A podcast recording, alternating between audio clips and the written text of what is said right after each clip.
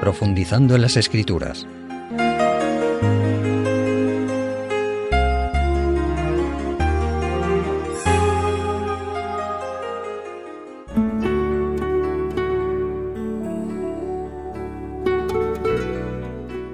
Amigos radioyentes, hoy vamos a hablar del dolor y el sufrimiento.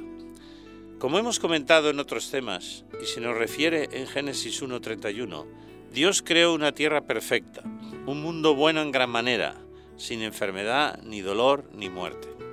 El sufrimiento y el dolor humanos son consecuencia directa del pecado que nos conduce a la muerte. Esta no es, pues, un castigo de Dios, sino como nos dirá el apóstol Pablo, la muerte es la paga, el salario, la consecuencia del pecado.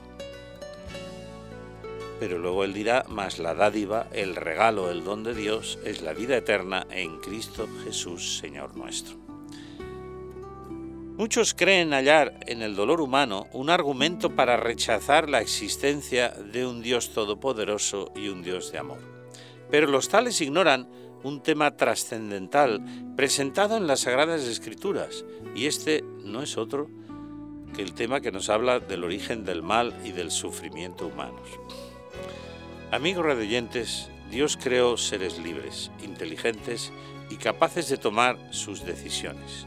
Orientó su elección, les mostró las consecuencias de su desobediencia y no pudo hacer más, porque nuestro Padre Celestial no es un tirano, no es un dictador. Dios no creó autómatas, ya que el mismo hombre fue creado a imagen y semejanza de Dios, como nos lo relata en Génesis 1.26, y Dios, como sabemos, es la esencia de la libertad. Leemos en Génesis capítulo 2, versículos del 15 al 17. Tomó pues Jehová Dios al hombre y lo puso en el huerto de Edén para que lo labrara y lo guardase. Y mandó Jehová Dios al hombre diciendo, De todo árbol del huerto podrás comer, mas del árbol de la ciencia del bien y del mal no comerás, porque el día que de él comieres, ciertamente morirás. O sea, el día que desobedezcas, morirás. Comenzará en tu vida el proceso de la muerte, aunque Adán viviera 930 años. Solo así el hombre podría comprender la gravedad de su desobediencia. Si nada hubiera sucedido después del pecado de nuestros primeros padres, ellos no hubieran comprendido que desobedecer al Creador era una falta grave. Como también hemos analizado en otras ocasiones, inmediatamente después de la desobediencia humana, Dios puso en marcha el plan de salvación a través del Mesías, del Salvador que tendría que venir y al que se refiere el apóstol Pablo en el texto inicial, así como el texto más conocido de la Biblia en el mundo evangélico que es, como sabemos, Juan 3:16 y que nos dice, de tal manera amó Dios al mundo que ha dado a su Hijo unigénito para que todo aquel que en él crea no se pierda, mas tenga vida eterna. La muerte de Jesús en la cruz fue el cumplimiento de todas las profecías del Antiguo Testamento respecto al Mesías Salvador de la raza humana pecadora. Pero, amigos radioyentes, como todo lector o estudioso de las Sagradas Escrituras sabe, antes de la desobediencia del ser humano, antes de la caída de nuestros primeros padres Adán y Eva, hubo una rebelión en el cielo donde el ángel más poderoso que Dios había creado, Lucifer, se rebeló contra Dios convirtiéndose en el diablo y Satanás. Vamos a leerlo en dos textos trascendentales del Antiguo Testamento. El primero de ellos lo buscaremos en el profeta Isaías, en el capítulo 14, y en los versículos del 12 al 15, donde nos dice, ¿Cómo caíste del cielo, oh lucero hijo del alba? Cortado fuiste por tierra, tú que abatías a las naciones, tú que decías en tu corazón, subiré al cielo, por encima de las estrellas de Dios levantaré mi trono, y en el monte de la reunión me sentaré en el extremo norte. Sobre las alturas de las nubes subiré, y seré semejante al Altísimo. Mas tú has sido derribado hasta el Seol, a lo profundo del abismo. Y el otro texto complementario lo hallamos en el profeta Ezequiel, en el capítulo 28, a partir del versículo 13, donde nos dice, En Edén, en el huerto de Dios estuviste, de toda piedra preciosa era tu vestidura, de cornerina, topacio, jaspe, crisólito, berilo, ónice, de zafiro, carbunclo, esmeralda y oro. Los primores de tus tamboriles y flautas estuvieron preparados para ti en el día en que fuiste creado. Tú eras el querubín protector de alas desplegadas. Yo te puse en el santo monte de Dios, allí estuviste, en medio de las piedras de fuego te paseabas. Perfecto eras en todos tus caminos, desde el día que fuiste creado hasta que se halló en ti maldad. Ese lucero, hijo de la mañana o del alba, como se lo denomina, ese ángel privilegiado, como hemos leído, fue perfecto desde el día en que fue creado hasta que surgió en él la maldad. Intentar decir más sería justificar su rebelión. El texto nos dice que el orgullo se apoderó de él y quiso ser como Dios, dice textualmente, semejante al Altísimo. Fue en realidad, amigo radioyentes, un golpe de Estado, lo que se dio en el cielo. Y ese Dios de amor al que el hombre acusa de todas las tragedias de esta tierra, pudo haber destruido a Lucifer, pero no lo hizo. Le dio una oportunidad de arrepentimiento a él y a los ángeles que le siguieron, una tercera parte de los ángeles que Dios creó según nos lo indican las Sagradas Escrituras. Pasado un largo lapso de tiempo que solo Dios conoce, el Creador no tuvo más remedio que actuar y tomar una decisión para salvar al resto de las huestes angélicas de la mala influencia del que, habiendo sido Lucifer y el lucero hijo de la mañana, se convirtió en el diablo y Satanás. Vamos a leer este relato en el último libro de la Biblia, en Apocalipsis o Revelación capítulo 12 a partir del versículo 7, donde nos dice así. Después hubo una gran batalla en el cielo. Miguel y sus ángeles luchaban contra el dragón, y luchaban el dragón y sus ángeles, pero no prevalecieron ni se halló ya lugar para ellos en el cielo.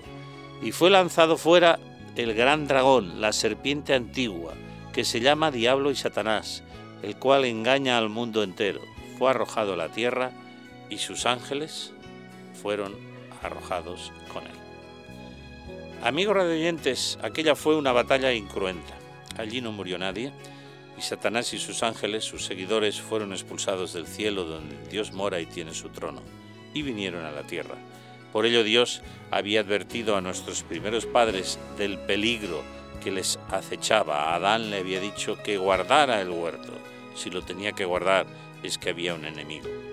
Satanás al rebelarse contra Dios y su gobierno se declaró no solo enemigo de Dios, sino también enemigo del hombre creado a imagen y semejanza de Dios.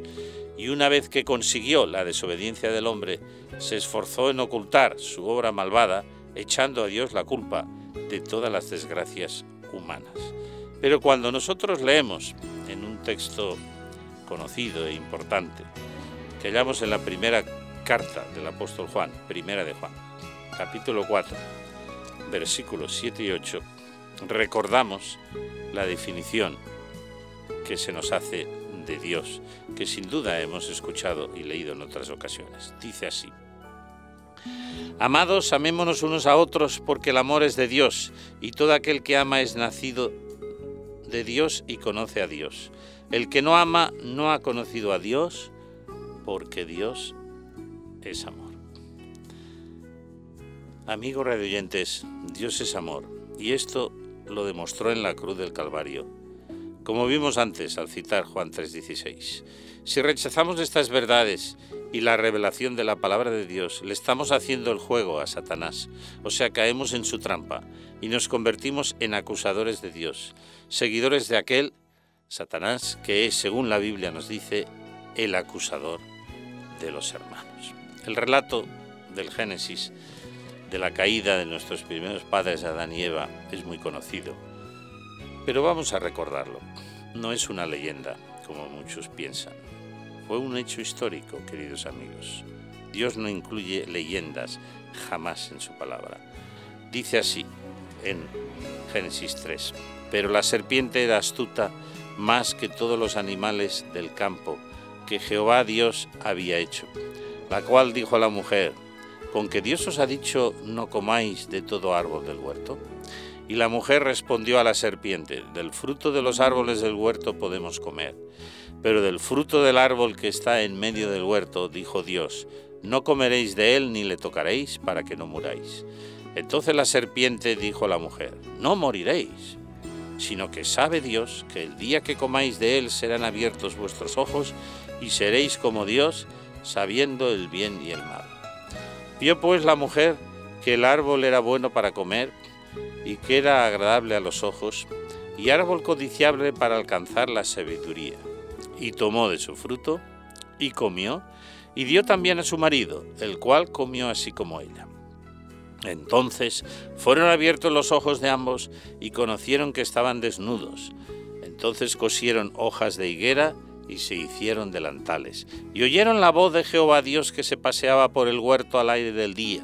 Y el hombre y su mujer se escondieron de la presencia de Dios entre los árboles del huerto. Mas Dios llamó al hombre y le dijo, ¿Dónde estás tú? Y él respondió, Oí tu voz en el huerto y tuve miedo, porque estaba desnudo y me escondí. Y Dios le dijo, ¿quién te enseñó que estabas desnudo? ¿Has comido del árbol del que yo mandé no comieses? Y el hombre respondió, la mujer que me diste por compañera me dio del árbol y yo comí. Entonces Jehová Dios dijo a la mujer, ¿qué es lo que has hecho? Y dijo la mujer, la serpiente me engañó y comí. Amigos radioyentes, este relato de la acción del tentador hablando a través de una serpiente y engañando a Eva, que tantos rechazan como una historia ridícula, es, amigos, una gran verdad, la única verdad de la entrada del mal en nuestra tierra. Dios, como vimos, les había advertido, pero ellos olvidaron la advertencia divina y fueron engañados por ese ser astuto e inteligente que usa sus dotes solo para el engaño y la destrucción del hombre. Y después nos hace creer que Él, Satanás, no existe y que Dios es el culpable de todo lo malo que sucede en el planeta Tierra. Adán y Eva, personajes reales e históricos, mucho más inteligentes que nosotros, pues eran recién creados, fueron engañados. ¿No lo vamos a hacer nosotros si como ellos desoímos los consejos y las advertencias de Dios en su palabra? Seréis como dioses, conociendo el bien y el mal. Esta fue la propuesta del tentador a la crédula Eva. Más tarde Adán, como hemos leído, prefirió seguir el tortuoso camino que Eva, su mujer, había iniciado, y él, a conciencia, desobedeció también a Dios. Como hemos visto, el carácter recto de Adán y Eva desapareció con su desobediencia. Ya se culpaban el uno al otro y culpaban al Creador, como lo evidencia la frase la mujer que me diste. Amigos radioyentes, las consecuencias de su desobediencia fueron rápidas. Y así en Génesis 3 del 16 al 19 leemos, a la mujer dijo, multiplicaré en gran manera tus dolores en tus preñeces, con dolor darás a luz los hijos, y tu deseo será para tu marido, y él se enseñoreará de ti. Y al hombre dijo, por cuanto obedeciste a la voz de tu mujer, y comiste del árbol de que te mandé diciendo, no comerás de él, maldita será la tierra por tu causa con dolor comerás de ella todos los días de tu vida. Espinos y cardos te producirá y comerás plantas del campo. Con el sudor de tu rostro comerás el pan hasta que vuelvas a la tierra, porque de ella fuiste tomado, pues polvo eres y al polvo volverás. Amigos redoyentes, la más dura de todas esas consecuencias de la desobediencia de nuestros primeros padres fue la última, la muerte. Las calamidades y desgracias que afligen hoy al ser humano son obra del jefe de la rebelión del cielo. Lo leemos en el libro que hoy se titula El conflicto cósmico de Elena White, que dice, Satanás trabaja por medio de los elementos. Tiene estudiados los secretos de los laboratorios de la naturaleza y emplea todo su poder para dirigir los elementos en cuanto puede. Cuando se le permitió que afligiera a Job, lo hizo, que pronto fueron destruidos sus rebaños, ganados, sirvientes, casas e hijos. En una serie de desgracias, obra de un momento. Ahora mismo está trabajando.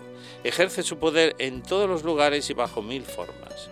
En las desgracias y calamidades del mar y de la tierra, en las grandes conflagraciones, en los tremendos huracanes, en las terribles tempestades de granizo, en las inundaciones de los ciclones, en las mareas extraordinarias que hoy llamamos tsunamis, y en los terremotos. Y luego, como hemos dicho, culpa a Dios de todo eso, y el ser humano, crédulo e ignorante, se lo traga. Se traga el anzuelo. Hemos visto que en esta cita hay una referencia clara al libro de Job. Así que vamos a él.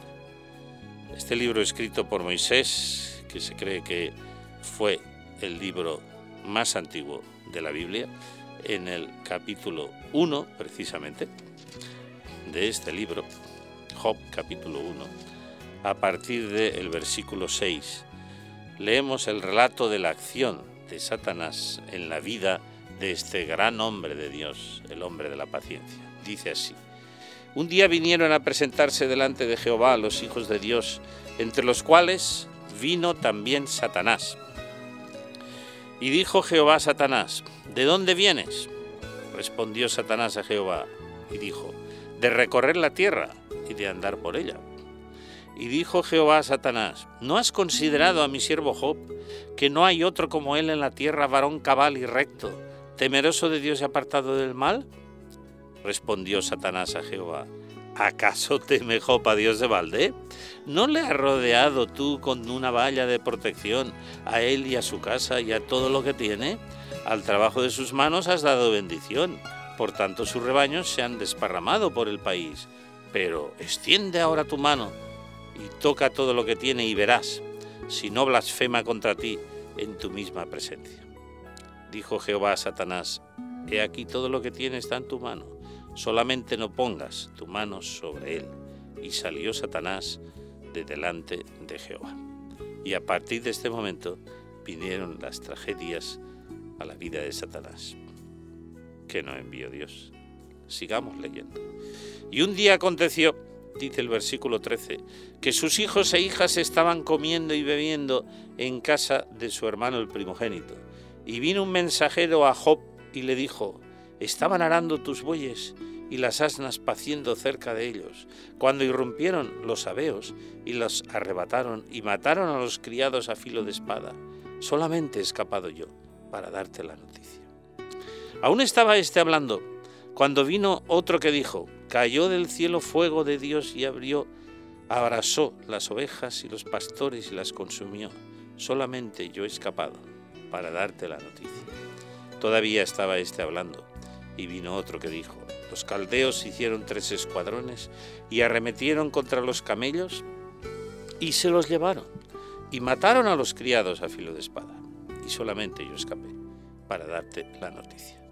Entre tanto que éste hablaba, vino otro que dijo, tus hijos y tus hijas estaban comiendo y bebiendo en casa de tu hermano el primogénito, y un fuerte viento vino del lado del desierto y azotó las cuatro esquinas de la casa, la cual cayó sobre los jóvenes y han muerto, y solamente he escapado yo para darte la noticia. Y ahora viene la reacción de Job. Entonces Job se levantó, rasgó su manto, rasuró su cabeza, se postró en tierra en humilde adoración y dijo, desnudo salí del vientre de mi madre, y desnudo volveré allí. Jehová me lo dio, él me lo quitó, sea bendito el nombre de Jehová. En todo esto no pecó Job, ni atribuyó a Dios despropósito alguno. Amigos redeyentes, Job, ese varón perfecto, temeroso de Dios, o sea, obediente a Dios y a sus mandamientos, apartado del mal, como nos dice el versículo 1, fue objeto de la ira de Satanás, a quien, como hemos leído, le molestaba que hubiera en la tierra un hombre profundamente bueno, generoso, ayudador de los necesitados y sobre todo obediente a Dios. Satanás no podía aceptar que alguien confiara en Dios, como dice el texto, de balde.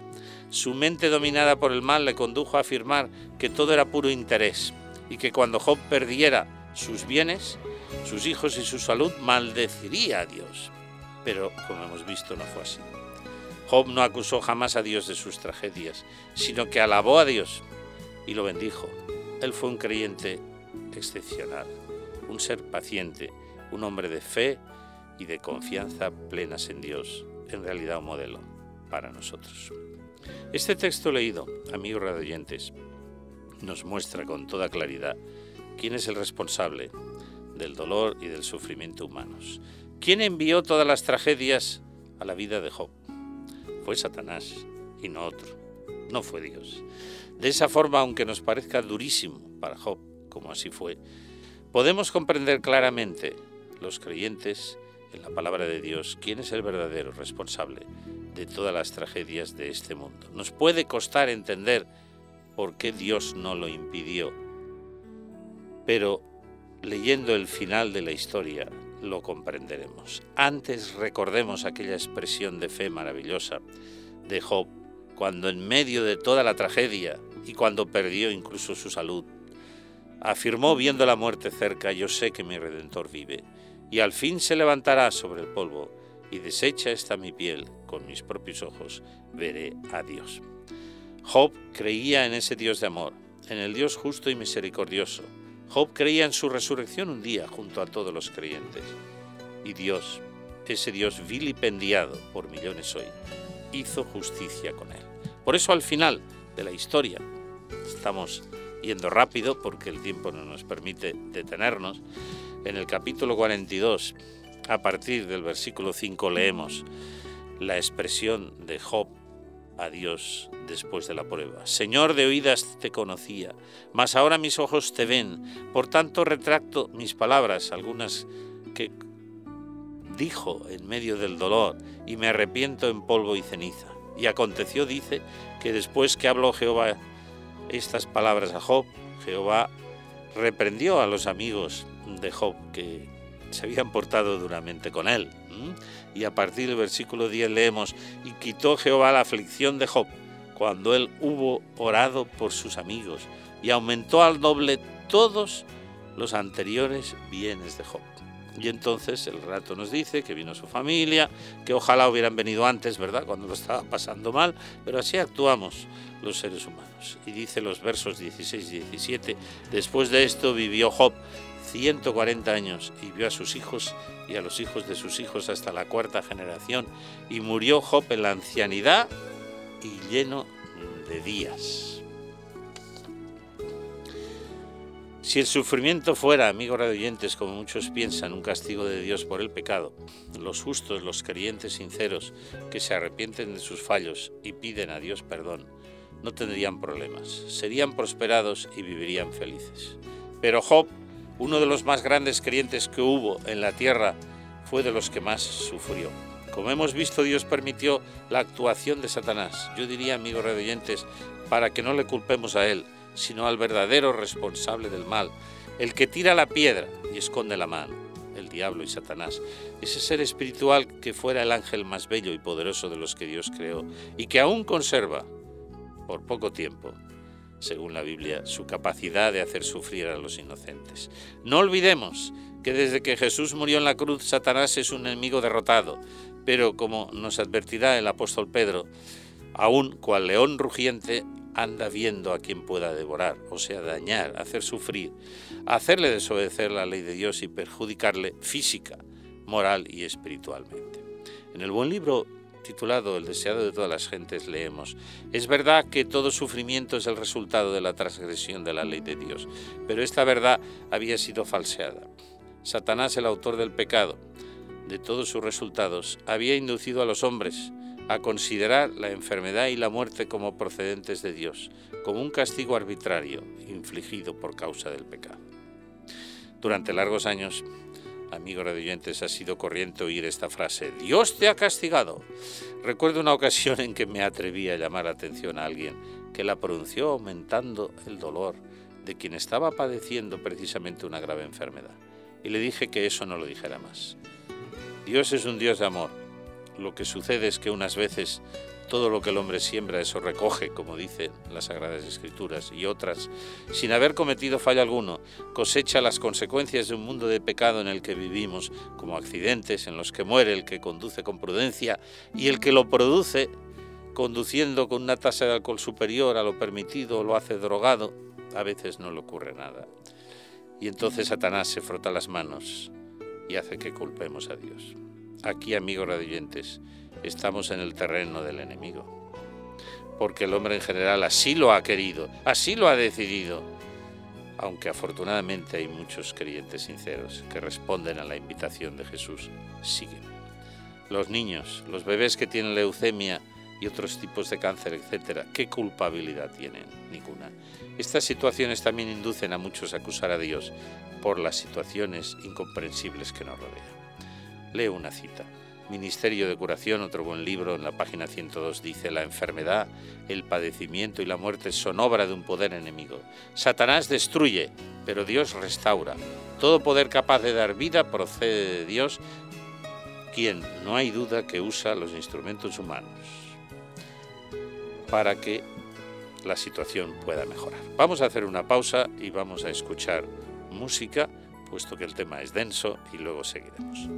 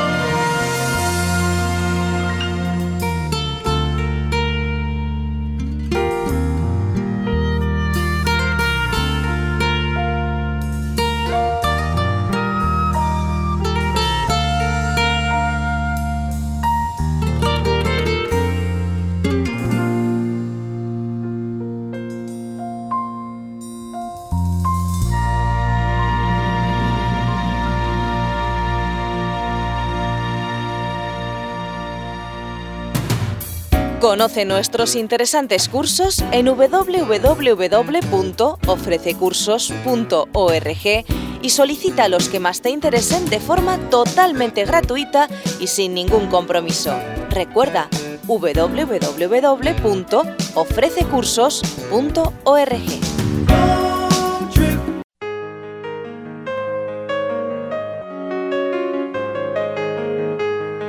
Profundizando en las escrituras.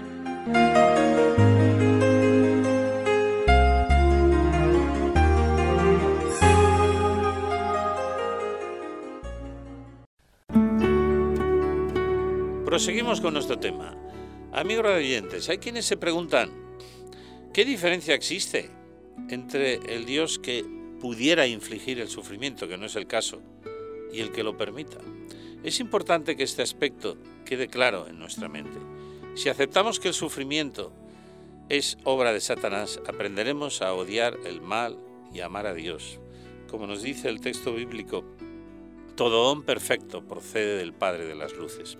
En cambio, si creemos que Dios es un Dios castigador, lo veremos como un ser vengativo, arbitrario y cruel, al que, si le obedecemos, lo haremos por miedo al castigo y no por amor.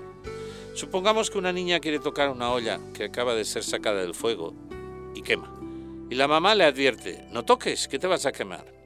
Pero como la mamá sabe que algún día movida por su curiosidad la tocará para ver cuánto quema y podría echarse entonces el contenido de la misma y desfigurarse o quemarse gravemente, le deja que con su dedito toque la olla, la olla caliente. Y cuando la niña se quema un poquito el dedo, aprende que es verdad lo que mamá le dice y no lo repetirá en otra ocasión. Si se ha quemado un poco, la mamá le pondrá un poquito de pomada y estará vacunada, entre comillas, para no volverlo a hacer. Hay sin duda una gran diferencia entre infligir o producir el sufrimiento o permitirlo con fines didácticos. Si Dios no hubiera permitido las consecuencias del mal después del pecado del hombre, nadie hubiera entendido que desobedecer a Dios era algo grave. La desobediencia al pecado, queridos amigos, trajo como consecuencia la muerte de Cristo en la cruz. Pensemos en ello. Si el drogadicto, el alcohólico, el fumador incluso, no vieran las consecuencias de sus malos hábitos, ¿habría alguno capaz de rectificar? Es viendo las consecuencias y aún muchos en su inconsciencia se limitan a decir que de algo hay que morir. El dolor y el sufrimiento en ocasiones cumple algunos propósitos saludables. Primero, revela que el violar las leyes del Creador, no matar, no robar, no codiciar, no mentir, no fornicar, trae malas consecuencias a nuestra vida en lo físico y en lo moral. Segundo, sirve de advertencia, de llamada de atención y ayuda a rectificar o a pedir ayuda.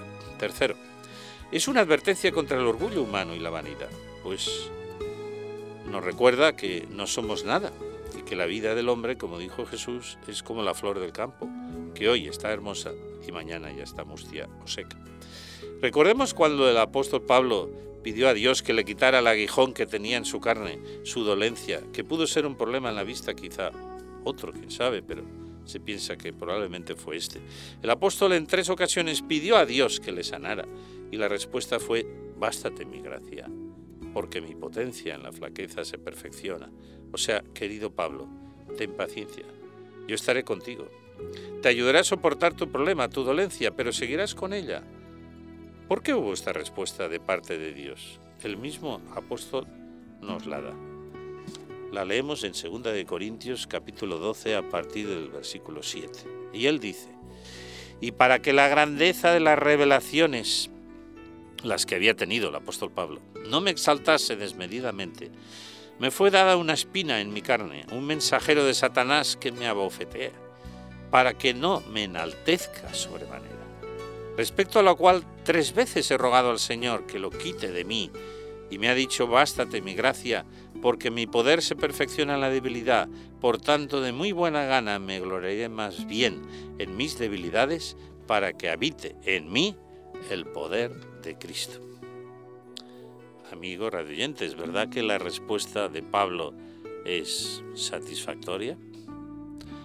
Había una finalidad formativa, educativa, un evitarle, dijo él, pensó él, Pablo, en caer el orgullo y la soberbia, Dios no le quitó el problema, pero le ayudó a soportarlo y cumplir con su deber a la vez. El cuarto punto que vamos a considerar es el dolor, si somos creyentes, puede ayudarnos para acercarnos más a Dios, como vimos en la experiencia de Job, quien reconoció que antes de la dura prueba en su vida conocía a Dios de oídas, de referencias, mas ahora dijo, como hemos leído, mis ojos te ven.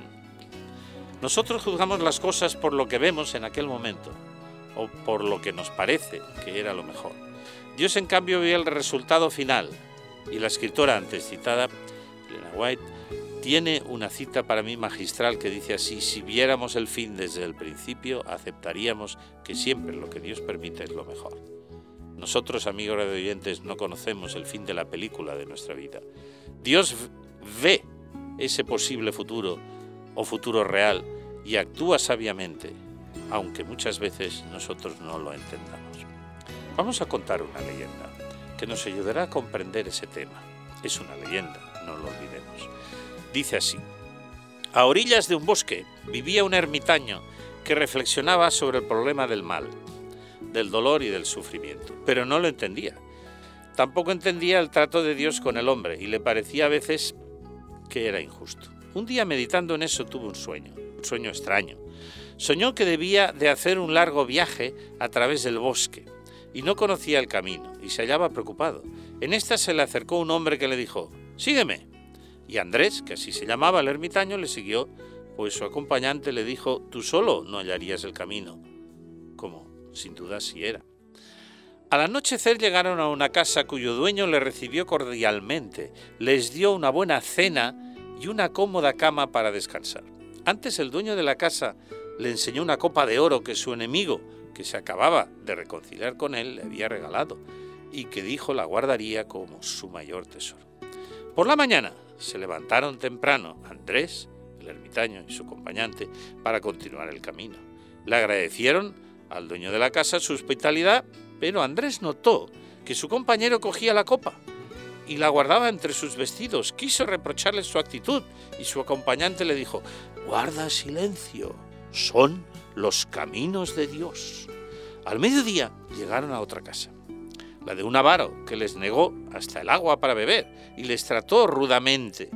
Ante la extrañeza de Andrés, su acompañante sacó la copa de oro y se la entregó al avaro. Se la regaló, quien la recibió con sorpresa y codicia. Pero, ¿qué haces? le preguntó Andrés, el ermitaño, a su acompañante. Y éste se limitó a decir de nuevo, calla, son los caminos de Dios. Y siguieron su camino. A la caída de la noche, cuenta la leyenda, llegaron a una pobre choza, donde vivía lógicamente alguien que estaba en la miseria y lo había perdido todo, pero les invitó a entrar, les cobijó en su choza humilde y compartió con Andrés y su compañero pues todo lo que tenía, algo de cena.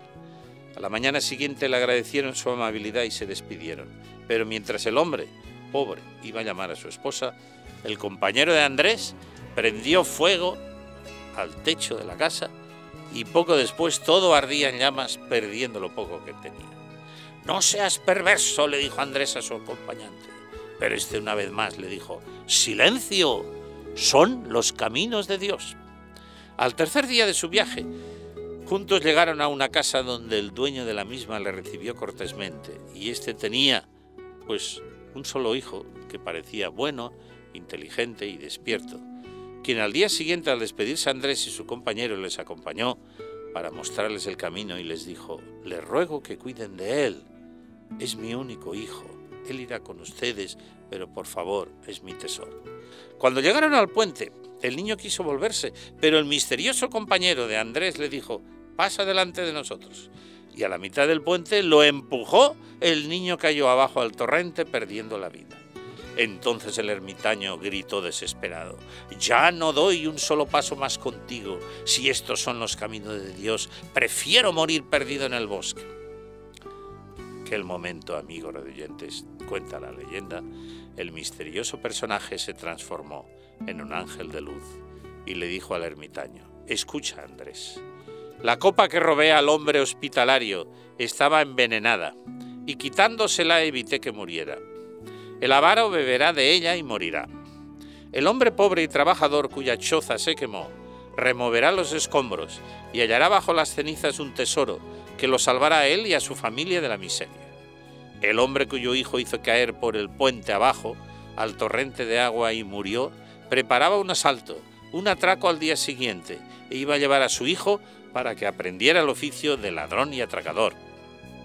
Aquel dulce niño habría llegado a ser un asesino. La pérdida de su hijo le hará reflexionar y lo inducirá a buscar el buen camino, mientras que el niño murió en estado de inocencia y se salvará eternamente, pues Dios es justo. Andrés, si no te los hubiera revelado, tú nunca hubieras comprendido los propósitos de Dios en esta serie de hechos aparentemente inexplicables. Entonces el ángel desapareció y el ermitaño despertó de su sueño habiendo superado todas sus preguntas y perplejidades respecto a todo lo que Dios permitía en la vida del hombre. Amigos radioyentes, aunque esta leyenda supone que es Dios quien infringe el dolor y las desgracias, como así también hemos visto que creía Job, cuando en realidad es Satanás el causante del sufrimiento, esta leyenda nos sirve perfectamente para demostrar cómo obra Dios en medio del mal que acarrea el pecado para el bien de los seres humanos. A veces Dios permite cosas incomprensibles, pero el tiempo, como hemos citado antes, dará a Dios la razón. Nuestra mente limitada no puede comprender los designios del Creador. Que esto es lo que nos dice el profeta Isaías en el capítulo 55 de su libro y en los versículos 8 y 9. Es bueno recordar eh, esta declaración importante que dice así. Isaías capítulo 55 versículos 8 y 9, porque mis pensamientos no son vuestros pensamientos, ni vuestros caminos, mis caminos, dice Dios. Pues así como los cielos son más altos que la tierra, así son mis caminos más altos que vuestros caminos, y mis pensamientos más que vuestros pensamientos. Sí, amigos oyentes, por extraño que nos parezca a veces el proceder de Dios, el proceder de Dios con el hombre, recordemos aquel texto bíblico de Romanos 8:28 que nos dice que a los que Dios aman, todas las cosas les ayudan a bien. Aún la muerte, la consecuencia más dura del pecado, viene a veces a poner fin a una larga enfermedad o a un dolor insoportable. Y si somos creyentes, incluso ante la muerte diremos con el apóstol Pablo, para mí el morir es ganancia, porque el vivir es Cristo.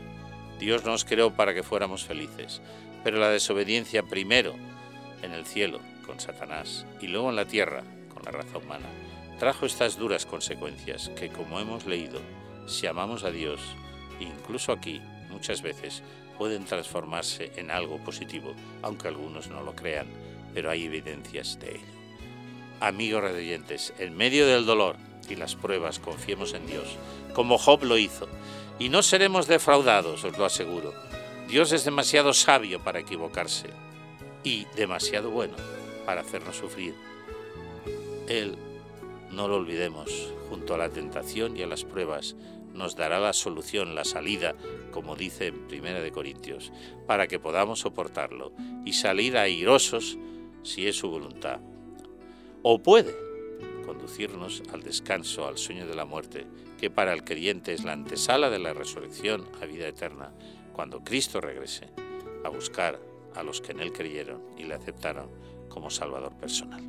Digamos con el poeta, Señor, si entre las sombras va mi vida, sin vislumbrar hermosa claridad, si mi estrella polar está perdida y la paz de mi alma está escondida, dame serenidad. Señor, si me abandona la paciencia en las horas de inmensa soledad y se entrega mi ser a la violencia conforme, mi Señor, a tu clemencia, dame serenidad. Si al ir por sendas escabrosas me siento como un niño en la orfandad, si encuentro mis rosales sin sus rosas, si a mi huerto no vienen mariposas, Señor, dame serenidad. Si en la lucha titánica y pujante contra huestes de vicio y de maldad, mi alma llega a tu trono suplicante, anhelando salir siempre triunfante, dame serenidad. Dame tu santa paz a todas horas, ayúdame a crecer en santidad y en las tardes tranquilas que coloras y en las noches de estrellas fulgurantes que salpican el cielo de diamantes, dame fe, confianza y serenidad.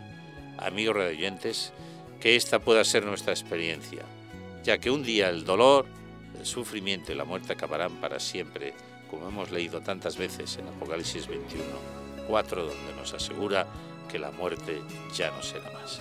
Vivamos con esta esperanza en ese Dios de amor que nos ama y confiemos en Él plenamente. Que Dios os bendiga. Hasta el próximo.